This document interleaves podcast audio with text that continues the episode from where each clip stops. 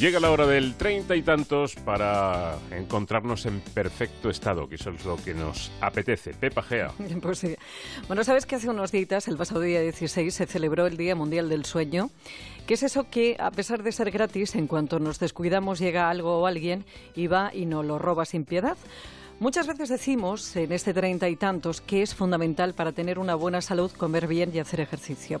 Pues bien, después de tantos estudios que así lo demuestran, los pilares ahora son tres porque la ciencia ha demostrado que no tener un buen descanso, fíjate, es tan perjudicial como una mala alimentación o una vida sedentaria. Sé que no puedo dormir porque siempre estoy soñando. ¿Para qué sirve el sueño? No, no se acaba de saber con, con, total certeza, pero, pero es muy importante. ¿no? Casi todos los animales que tienen cerebro duermen y nosotros, nuestros abuelos y todos nuestros antepasados evolutivamente, pues, pues también duermen. Es importante dormir. No sabemos qué dice el doctor Carles Gray Ventura, coordinador del Grupo de Estudio de Trastornos de la Vigilia y el Sueño de la Sociedad Española de Neurología, ¿por qué dormimos? Lo que sí está claro es que si no lo hacemos enfermamos. Y cuidado que es igual de malo, y escúchame, dormir poco como dormir mucho. Sí, sí, 10 horas de sueño diarias, además de que te quitan de vivir, también te quitan salud.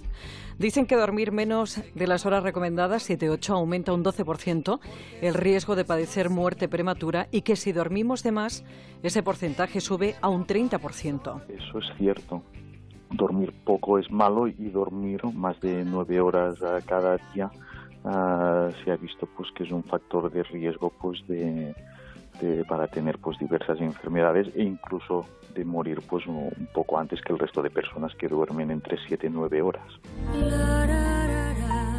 En esto del sueño y de dormir lo que necesitamos, la faena, es que no depende muchas veces de nosotros, porque hay tantas cosas que a uno le quitan el sueño Causas externas, ruidos, horarios nocturnos, colchones incómodos e internas, porque, porque somos química.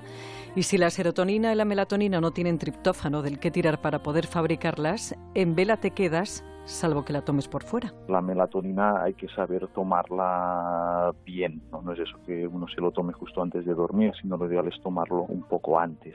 A veces también el problema con la melatonina es que uno le ha de dar tiempo ¿vale? Que no es como una pastilla que uno se lo tome y, y le haga efecto pues el mismo día, sino que va haciendo un efecto pues a, lo largo de, de, varias semanas.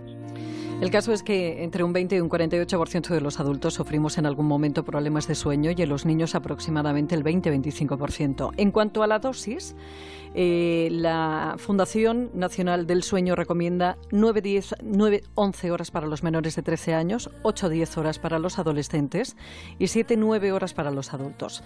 Para los mayores de 65 años se recomienda una duración de sueño diaria de 7-8 horas y en todos los casos lo ideal es mantener un horario de sueño regular con no más de dos horas de diferencia entre días de trabajo y días libres. Así que eso de recuperar las horas no dormidas el fin de semana y poco menos que hibernar no. Cuando no dormir bien afecta a tu calidad de vida y a tu rendimiento, hay que pedir ayuda, pero antes hay que hacer examen de conciencia y ver si tenemos una buena higiene de sueño. Intentar tener unos horarios regulares de sueño, que las siestas no sean muy muy largas, una siesta está bien si dura 15-20 minutos, pero si dura más de media hora ya, ya no es bueno, no, no tomar alcohol antes de irnos a dormir. Antes no había muchos problemas, cuando no había electricidad y no teníamos nada, pues mira, se iba al del sol y casi a dormir pero, pero cada vez hay más cosas también que, que hacer. Una de las causas más frecuentes del insomnio son los problemas, esperar a estar en la cama para darle vueltas a las cosas.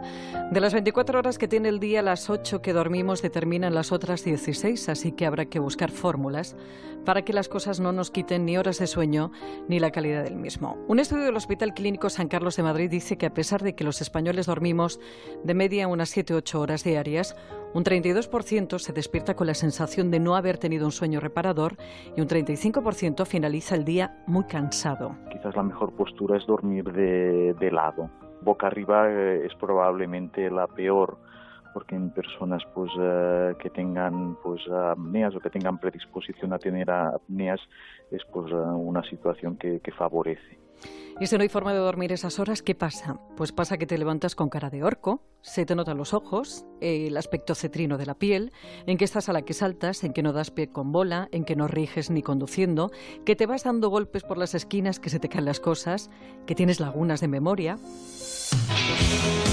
Porque el cerebro descansa y cuando digo descansa lo que hace es eh, eliminar una serie de sustancias que parecen ser tóxicas y que fabrica durante el día, pero también es bueno, por tanto, pues a nivel pues de una regulación adecuada, pues a nivel pues metabólico, ah, hormonal, también a nivel del cerebro, cognitivamente dormir es muy, o parece ser muy importante a la hora pues de consolidar la memoria y todo lo que hemos aprendido, ¿no? Eso es lo típico, los estudiantes que se tiran la noche antes del examen pues sin dormir y estudiando, quizás es la peor estrategia, ¿no? Lo que tendrían que hacer es dejar de estudiar e irse a dormir. Y para que eso, para que eso pase hay una serie de cosas que debemos hacer o no hacer para tener una buena higiene de sueño. No meter el móvil en la cama y con él esa sensación de estar expuesto al mundo entero. Cenar ligero al menos dos horas antes de irnos a dormir y, por supuesto, no tomar alcohol, ni café, ni chocolate. Otra cosa que ayuda es intentar siempre acostarnos a la misma hora y no estar en la cama fuera de los periodos de sueño. Eso de ver la tele en la cama en fin, sí está bien leer o cualquier actividad relajante, eso lo dejo a la imaginación de cada uno. Pero sobre todo, ve a la cama cuando tengas sueño y no te quedes grogue en el sofá. Otra cosa que recomiendan es hacer ejercicio, pero nunca entre 4 y 6 horas antes de acostarte por tu efecto, el efecto excitante que tiene el deporte. Y sobre todo, respeta el ciclo circadiano de tu organismo que rige con la luz del día la producción de la dopamina, que es la hormona que nos activa, la serotonina, la que nos relaja y prepara para el descanso, y la melatonina, que es la que nos conduce a un sueño reparador. Está demostrado que cuando hay un desajuste, como cuando uno viaja o tiene turnos de noche, hay consecuencias a corto plazo como somnolencia diurna, disminución del rendimiento y mayor riesgo de accidentes, y también a largo plazo, porque también hay un riesgo de trastornos metabólicos e incluso de tener algún tipo de cáncer. Está mejor que. Ya nada le hace daño. La importancia del descanso y del sueño en concreto, que es fundamental para nuestra salud, para nuestro bienestar y para poder llevar una vida en la que, como decía Pepa, no nos tengamos que ir chocando con las esquinas. ¿verdad? y es que te da el día y te da la semana. Que tienes un Twitter, que es arroba treinta y tantos onda cero, para cualquier sugerencia en este correo, treinta y tantos arroba onda cero punto es, para volver a escucharlo o algunos anteriores en onda cero punto es barra treinta y tantos. Y tienes más información en la web medicepepa.es y en el blog treinta y tantos que también encuentras en Celebrities de Antena 3 Televisión. Está mejor que nunca. Ya nada le hace daño. Y miente cuando dice que tiene treinta y tantos. Madrid en la onda.